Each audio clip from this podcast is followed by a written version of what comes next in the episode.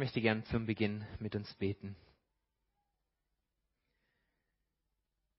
Herr, und dir wollen wir unser Herz öffnen. Dir wollen wir Raum machen. Herr, alles, was uns bedrückt, alles, was uns belastet, all unsere Sorgen, all unsere Schuld, Herr, das wollen wir abgeben. Das wollen wir bringen zum Kreuz. Bringen zu dir. Herr, du hast alles für uns getan. Du nimmst uns an als deine geliebten Kinder. Wir dürfen dir begegnen. Du möchtest uns begegnen. Auch jetzt hier, wo wir zusammen sind. Herr, und so bitte ich dich, rede du durch dein Wort, erfüll uns ganz neu mit deinem Heiligen Geist. Amen. Ich möchte gerne wachsen im Glauben. Letzte Woche haben wir uns mit diesem Thema beschäftigt, wie wir immer weiter hineinwachsen können in diese Waffenrüstung Gottes, die Gott uns zur Verfügung stellt, um uns zu verteidigen gegen all die Angriffe des Bösen, des Teufels, gegen alle Not und Anfechtungen in unserem Leben. Wenn ihr diese Predigt noch nicht gehört habt, habt ihr die Möglichkeit, über unseren YouTube-Kanal das noch nachzuhören. Heute soll das Thema sein, die Frucht des Geistes wachsen lassen. Und das ist heute und wird heute eine viel aktivere Komponente sein, als das letzte Woche gewesen ist. Es geht nämlich ganz konkret um unser alltägliches Leben, um unser alltägliches Verhalten. Ich möchte mit einer Frage beginnen, worüber du ganz kurz für dich nachdenken kannst. Erkennen deine Mitmenschen, die Menschen in deinem Umfeld, an deinem Verhalten, dass du Christ bist? Jesus hat gesagt, an ihren Früchten sollt ihr sie erkennen. Erkennen die Menschen in deinem Umfeld an der Frucht, an deinem Verhalten in deinem Leben, dass du Christ bist, dass du dem Raum Gottes, dem Geist Gottes Raum gibst oder eben noch in dem alten Leben hängst.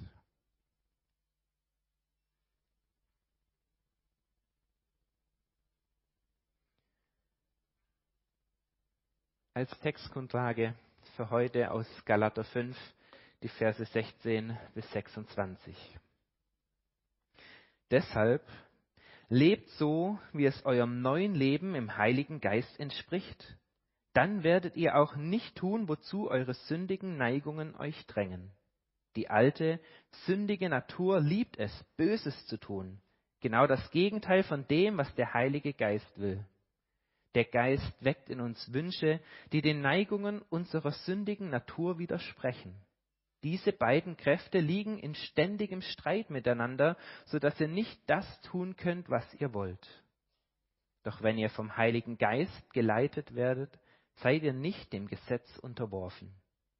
Wenn ihr den Neigungen eurer sündigen Natur folgt, wird euer Leben die entsprechenden Folgen zeigen.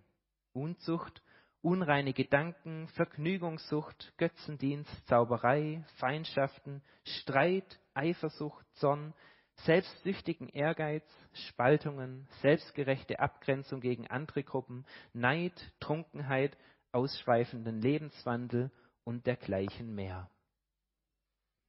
Ich wiederhole, was ich bereits gesagt habe, dass niemand, der ein solches Leben führt, das Reich Gottes erben wird. Wenn dagegen der Heilige Geist unser Leben beherrscht, wird er ganz andere Frucht in uns wachsen lassen. Liebe, Freude, Frieden, Geduld, Freundlichkeit, Güte, Treue, Sanftmut und Selbstbeherrschung. Nichts davon steht im Widerspruch zum Gesetz. Diejenigen, die zu Christus Jesus gehören, haben die Leidenschaften und Begierden ihrer sündigen Natur an sein Kreuz geschlagen. Wenn wir jetzt durch den Heiligen Geist leben, dann sollten wir auch alle Bereiche unseres Lebens von ihm bestimmen lassen. Lasst uns darauf achten, dass wir nicht stolz werden und uns gegenseitig verärgern oder beneiden. Die Verse 16 bis 18 und 24 bis 26, sie bilden den Rahmen Sie fassen zusammen, was Paulus hier sagen möchte, wozu er uns auffordert. Lebt so, wie es eurem neuen Leben im Heiligen Geist entspricht. Lebt so, das ist die Aufforderung, die an uns gestellt wird. Gemeint ist wirklich das ganz Alltägliche, der praktische Lebenswandel. Lebt so, wie es eurem neuen Leben im Heiligen Geist entspricht. So wie es dem entspricht, das heißt, die Voraussetzungen, die sind geschaffen. Der Heilige Geist, er lebt in uns. Die Kraft Gottes lebt in uns. Sie ist vorhanden. Es gibt also keine Ausreden mehr. Der Geist Gottes, die Angriffskraft diesen neuen Lebens, sie ist in uns. Damit sind wir beschenkt von Gott. Jetzt liegt es an uns. Die Voraussetzungen, sie sind da. Das wird deutlich, auch im Kontext von diesem Bibeltext, wenn man die Verse davor anschaut.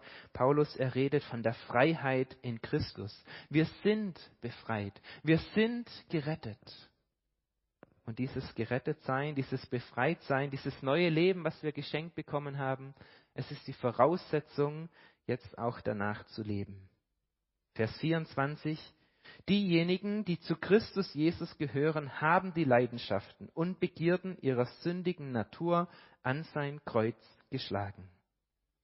Die zu Jesus gehören, also angesprochen werden, die, die zum Glauben gehören, die das Heil im Glauben angenommen werden. Christen werden angesprochen.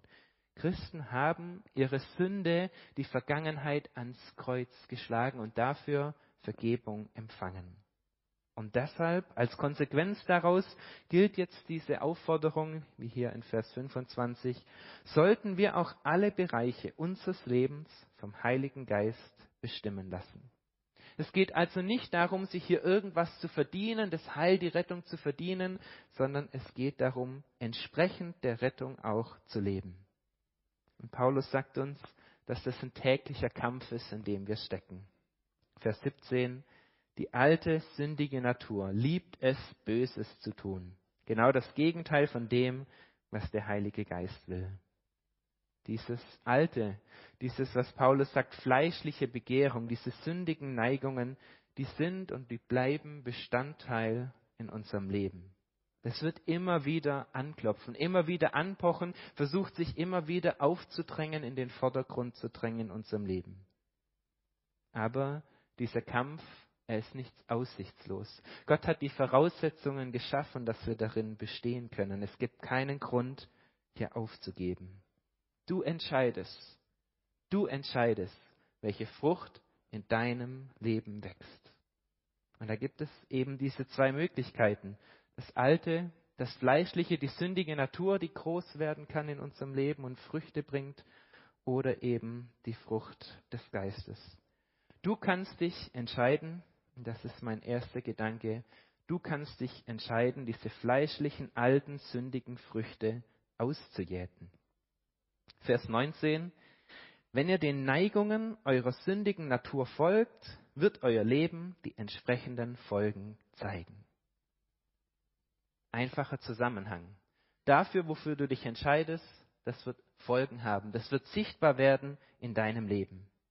Das heißt umgekehrt, aus dem, was im Leben sichtbar ist, kann ich zurückschließen auf die Entscheidung, die da am Anfang stand. Wer ist der Dirigent in diesem Leben? Wer ist der Herr? Wer hat Raum? Wer hat Platz in diesem Leben?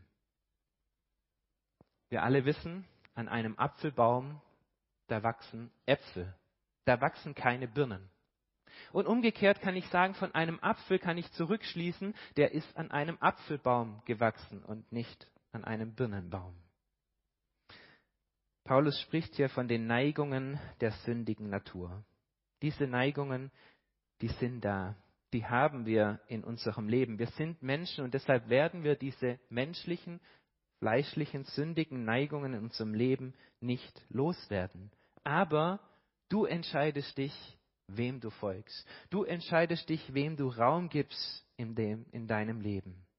Hier, Vers 19, wenn ihr dem folgt die fleischlichen Früchte ausjäten, dieses ganze Bild des Wachstums und der Früchte, ein Bild aus dem Garten und auch das Ausjäten aus dem Garten. Wir alle wissen, Unkraut, das wächst einfach so. Unkraut, das kommt einfach so, das ist überall und es wird man auch nicht auf Dauer los. Es kommt immer wieder. Man muss es ständig bekämpfen. Das Ausjäten muss ich ständig tun. Ich muss dieses Unkraut schon im Keim ersticken in meinem Garten. Ich muss es rausreißen. Ich darf ihm nicht den Raum geben, dass es weiter wächst und sich ausbreitet. Ausjäten ist also diese grundlegende Entscheidung, wem gebe ich den Platz in meinem Garten? Was darf wachsen in meinem Garten? Was reiß ich raus? Der ganze Text ist davon durchzogen, von dieser Entscheidung, die wir treffen. Vers 18 die Frage, wer leitet mich? Vers 19, welcher Neigung folge ich? Vers 22, wer herrscht in meinem Leben? Vers 25, wer bestimmt mein Leben? Das ist die grundlegende Frage. Wer ist der Aktive? Wer ist die treibende Kraft in deinem Leben? Wer oder was darf dich ausfüllen, bekommt den Raum in deinem Leben, in deinem Herzen? Welche sichtbaren Folgen das hat, wenn man dem Alten, dem Sündigen, den fleischlichen Neigungen Raum gibt, das zählt Paulus hier beispielhaft auf der Jugendkreis hat uns in dem Anspiel schon mit hineingenommen, wie diese Auswirkungen in negativer Form auch aussehen können. Paulus erwähnt Unzucht, also außerehelichen Geschlechtsverkehr, unreine Gedanken, nicht da, wo es nur geschlechtliche Betätigung ist, sondern was in Gedanken passiert, die Vergnügungssucht, also ausschweifendes, zügelloses Leben, den Götzendienst, alles, was Gott die Stelle als Nummer eins in meinem Leben räumt, Zauberei, alles, was mit dämonischer Magie zu tun hat. Feindschaften, genau das Gegenteil von Nächstenliebe. Streit, also harter Konkurrenzdenken. Eifersucht, das ist das gierige Verlangen. Zorn, Jähzorn, Wutausbrüche. Selbstsüchtigen Ehrgeiz, Spaltungen und selbstgerechte Abgrenzungen werden hier erwähnt. Der Neid, also anderen ihren Besitz zu missgönnen. Trunkenheit und ausschweißender Lebenswandel. Diese Liste, die ist nicht vollzählig, das lässt sich erweitern. Ich glaube, wir alle haben ein Bild davon oder finden uns im einen oder anderen Punkt oder in einer anderen Szene, die wir hier vorne gesehen haben, irgendwo angesprochen. Paulus erschließt diese Aufzählung mit diesem sehr ernsten Satz. Ich wiederhole, was ich bereits gesagt habe dass niemand, der ein solches Leben führt, das Reich Gottes erben wird. Das Reich Gottes erben wird, das Reich Gottes, das ist das ewige Leben. Niemand, der ein solches Leben führt, wird das ewige Leben erben empfangen. Paulus erwarnt uns also wirklich ernsthaft davor, die Freiheit, die Gott uns geschenkt hat, die ein reines Geschenk ist, die wir im Glauben angenommen haben, die können wir auch wieder verlieren wenn wir diesen alten, sündigen Wünschen und Neigungen nachgeben. Das heißt nicht, dass wenn ich einmal eifersüchtig bin, dass ich automatisch meinen Glauben und meine Rettung verloren habe. Das heißt hier, wer ein solches Leben führt. Also wenn Eifersucht dauerhaft und für mich wissen, dass es falsch ist, in meinem Leben den Raum behält und wachsen und ausufern darf. Denn diese Folgen, das, was mein Leben zeigt, mein Verhalten sagt etwas aus darüber, wer der Herr in meinem Leben ist. Und wenn Jesus nicht der Herr und die treibende Kraft in meinem Leben ist, dann werde ich das Reich Gottes nicht erben. Wenn wir glauben, wenn wir zum Glauben kommen, schenkt Gott uns seinen Geist. Und wenn der Heilige Geist Raum in uns hat, dann kann das nicht folgenlos bleiben in unserem Leben. Es hat Auswirkungen auf ganz, unser ganz konkretes Verhalten. Wenn diese Veränderung, wenn keine Veränderung da sichtbar ist, dann muss ich zurückschließen, entweder hat jemand den Heiligen Geist nicht empfangen oder er unterdrückt ihn, dämpft ihn so weit in seinem Leben, dass Gott nicht den Raum bekommt. Und letztendlich wird es Schritt für Schritt immer weiter von Gott wieder wegführen. Dieses Bild des Gartens der Frucht, die wächst, verwendet Jesus auch in Johannes 15. Und auch da haben wir diese ganz ernste Wahrheit. Wer nicht in mir bleibt, wird fortgeworfen wie eine nutzlose Rebe und verdorrt. Solche Reben werden auf einen Haufen geworfen und verbrannt. Das ist ernste Wahrheit. Ernste Wahrheit, die zum Evangelium dazugehört. Wie kann ich also jetzt in meinem Leben ganz konkret mithilfe des Heiligen Geistes diese alten sündigen Früchte ausjäten? Wie kann die Frucht des Geistes in mir wachsen? Frucht ganz prinzipiell wächst von alleine.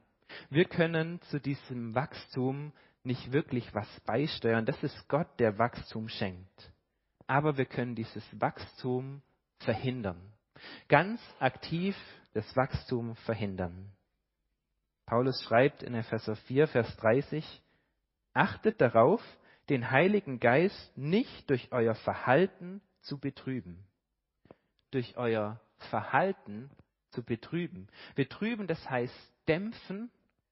Das Bild, das dahinter steckt, ist ein Feuer bedecken, ein Feuer auslöschen.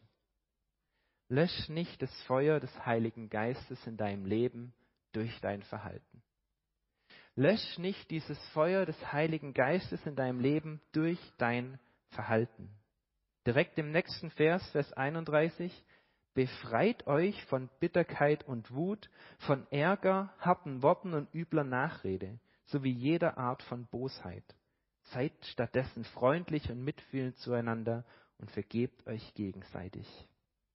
Das ist ganz konkret, was es heißt, die fleischlichen Früchte auszujäten. Befreit euch davon.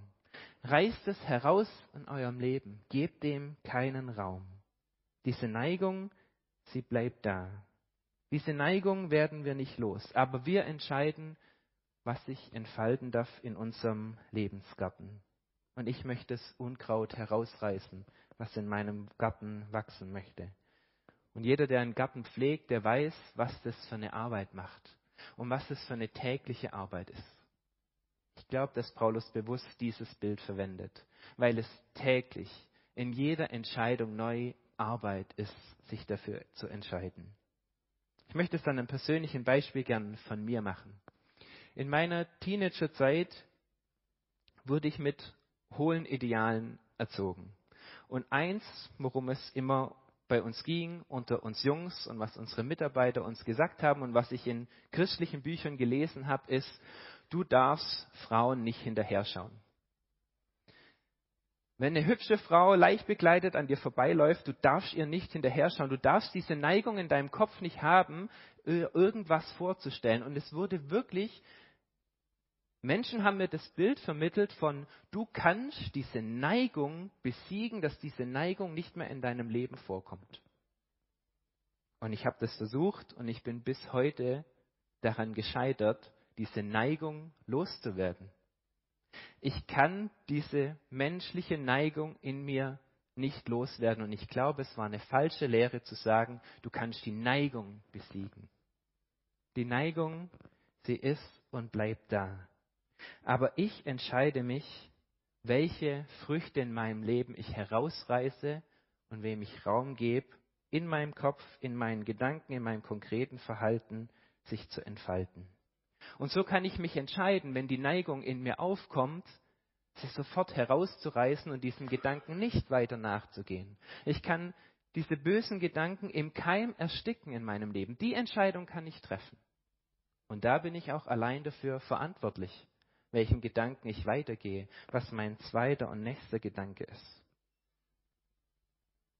Ich habe für mich festgestellt, wenn da böse Gedanken, böse Neigungen in meinem Kopf kommen, dann hilft mir am besten Ablenkung. Dann brauche ich irgendwas anderes, an das ich ganz konkret denken kann. Und deshalb fange ich an, in meinem Kopf ein Lied zu singen. Wenn da ein böser Gedanke kommt, dann singe ich ein Lobpreislied und konzentriere mich darauf. Und das ist jeden Tag harte Arbeit, weil das Unkraut wächst von alleine. Gebe ich ihm den Raum zu wachsen in meinem Leben? Das ist meine Entscheidung. Das zweite, die Frucht des Geistes düngen. Jetzt in Gegenüberstellung zu diesen Früchten des Fleisches umreißt Paulus jetzt die Frucht des Geistes. Vers 22. Wenn dagegen der Heilige Geist unser Leben beherrscht, wird er ganz andere Frucht in uns wachsen lassen. Es ist der Heilige Geist, der diese Frucht wachsen lässt. Es ist Gott, der das Wachstum dieser Frucht schenkt. Er ist der Aktive, er schenkt das Wachstum. Es geht nicht darum, hier Eigenschaften aufzusehen, wo Paulus sagt, jetzt streng dich gefälligst an, dich so in deinem Leben zu verhalten.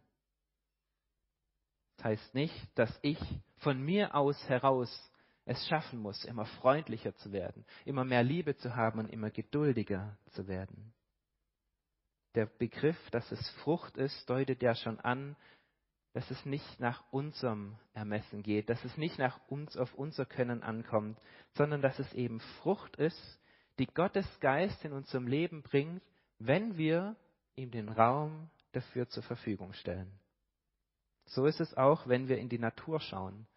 Frucht, die wächst von alleine. Gott erschenkt das Wachstum der Frucht. Ja, wir können so manches drumherum irgendwo beisteuern. Wir können hacken und wir können gießen und wir können düngen und Unkraut ausjäten, aber das eigentliche Wachstum, das können wir nicht machen. Das macht Gottes Geist in uns. Deshalb habe ich das auch genannt, die Frucht des Geistes düngen. Wir können nur drumherum einen Raum schaffen, einen Raum zur Verfügung stellen. Frucht in unserem Leben, die ist nicht machbar, die ist nicht planbar, die wächst, wo Gottes Geist den Raum dafür bekommt. Aber wollen wir das? Entscheiden wir uns dafür, Gottes Geist diesen Raum zu geben? Tun wir das unsere, indem wir gießen, pflegen, düngen? Mir fällt auf, dass Paulus hier von der Frucht des Geistes spricht, Einzahl in gegenüber den Früchten von dem alten sündigen Leben.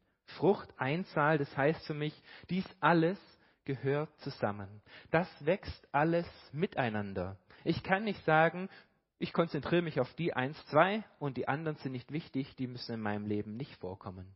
Nein, das ist eins, es gehört zusammen. Auf nichts davon kann ich verzichten. Auch das hat uns der Jugendkreis vorhin schön schon vor Augen gemalt, was diese Frucht alles beinhaltet. Liebe, die hier als erstes genannt wird, damit ist nicht Sex gemeint, damit sind nicht Gefühle gemeint, sondern die Liebe Gottes, die Nächstenliebe. Das steht am Anfang, weil Gott Liebe ist und weil daraus auch alles andere seinen Ursprung nimmt. Freude, Freude im Herrn, die nicht gründet auf meinen Umständen. Ein Frieden, viel mehr als ein Zufriedensein, Friede als ein ganz tiefes Geborgensein in meinem Gott. Geduld mit mir selbst, mit anderen. Freundlichkeit und Güte, also wo es ums ganz konkrete Miteinander mit anderen Menschen geht, im Reden und im Tun. Die Treue, Sanftmut, Selbstbeherrschung. Nochmal eine Frage an dich, um einfach dein eigenes Leben zu reflektieren. Welche Sorte geistlicher Frucht wächst und gedeiht in deinem Leben schon richtig prächtig? Und was auf der anderen Seite ist bis jetzt eher vielleicht nur als Knospe vorhanden, ganz am Anfang? Und was ist vielleicht auch von diesen Bestandteilen in deinem Leben, was gerade am Absterben ist?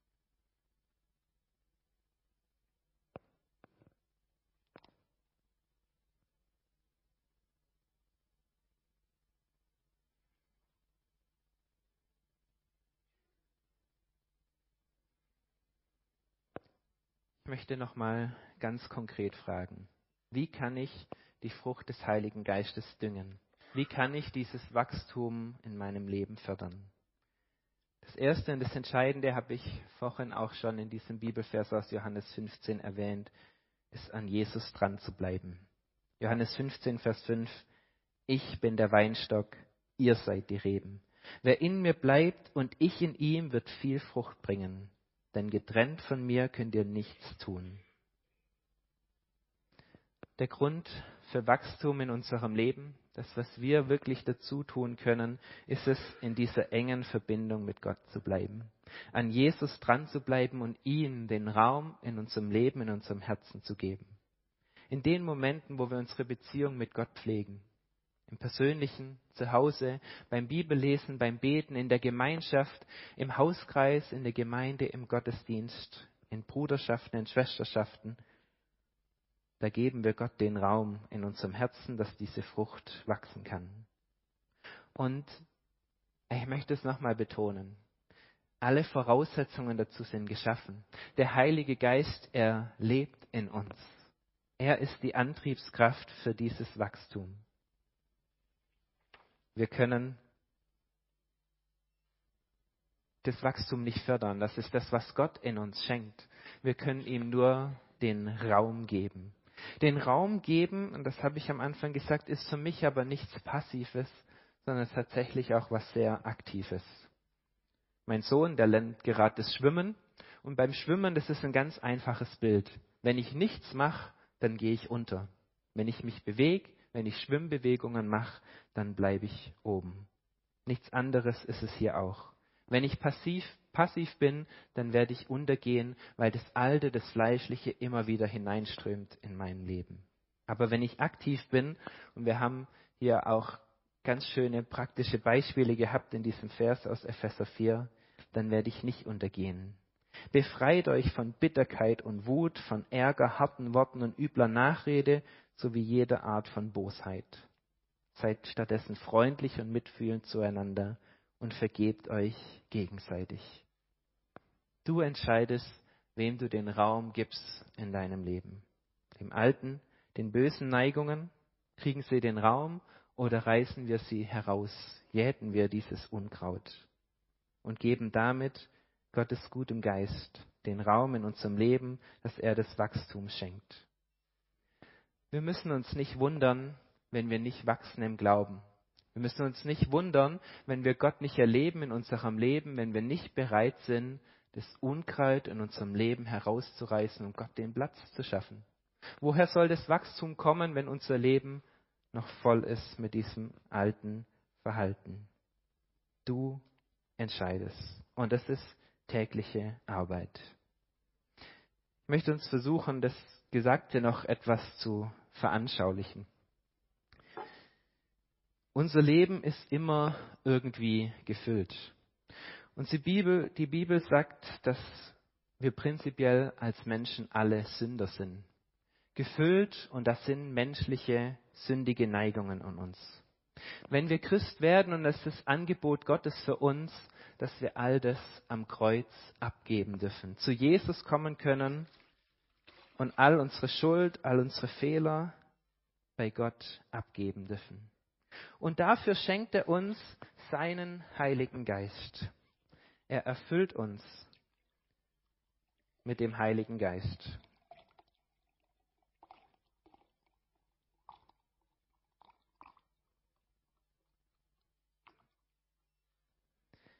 Wem geben wir den Raum in unserem Leben? Darf uns der Heilige Geist erfüllen allen Platz in unserem Leben haben und so die Antriebskraft auch sein, dass die Frucht des Geistes wächst in unserem Leben? Oder dämpfen wir diesen Heiligen Geist immer wieder, indem wir nicht in dieser engen Verbindung mit Gott bringen, indem wir nicht in dieser engen Beziehung mit Jesus bleiben und so den Heiligen Geist irgendwo nicht den Platz geben? Wenn in unserem Leben ein Hohlraum ist, dann ist es ein Irrglaube zu sagen, dass das irgendwie unbesetzt bleibt. Weil diese alten, sündigen Neigungen, die werden immer diesen Hohlraum in unserem Leben ausfüllen. Und was passiert, wenn wir anfangen, dem ein bisschen Platz in unserem Leben zu geben, das wird hier sehr deutlich.